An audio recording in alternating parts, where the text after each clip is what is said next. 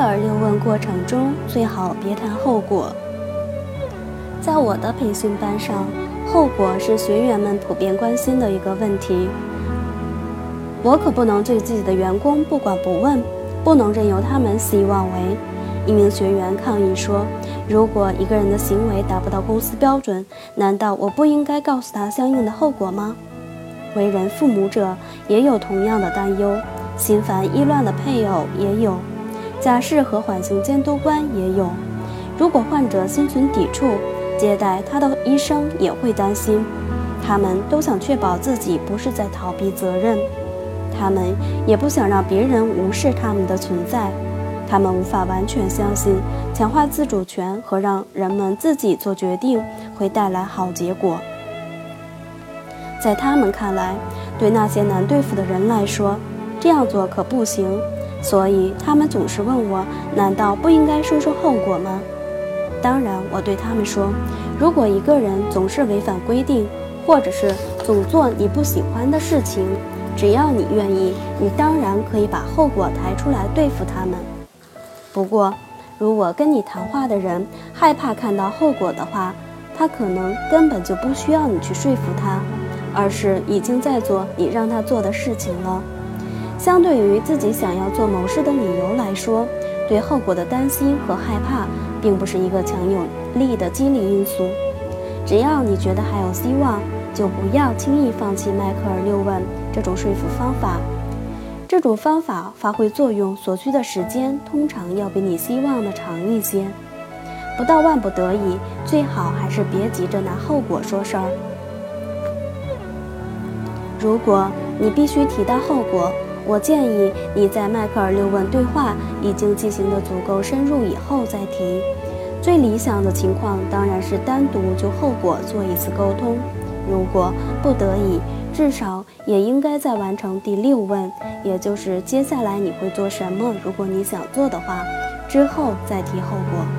举例说明如下：一，我们如何推进完全取决于你。我也说了，我觉得接下来应该做什么，但我最想看到的还是你的行动，基于你自己的理由采取的行动。不过我也说明一点，这个过程不仅仅涉及到我一个人。我也有自己的主观。至于接下来应该做什么，他应该，他可能也有自己的想法。二，接下来会发生什么取决于你，但每一种决定都会产生相应的后果。我是你的家长，我必须确保你知道自己的行为可能带来什么后果，这也是我的职责。三，你是该做对自己有利的事情，因为这是你的权利。不管你要做什么，我都能够理解，而且我也尊重你的权利。如果晚饭你不回家吃了，而且也不想在加班时给我打个电话，我可能会重新安排一周的晚餐，不再每天等你回来吃饭了。你也可以利用迈克尔六问，鼓励对方去设想可能出现的后果。进入第四问，设想一下，如果你做到了，会发生什么好的结果？以后。你可以围绕后果组织自己的问题。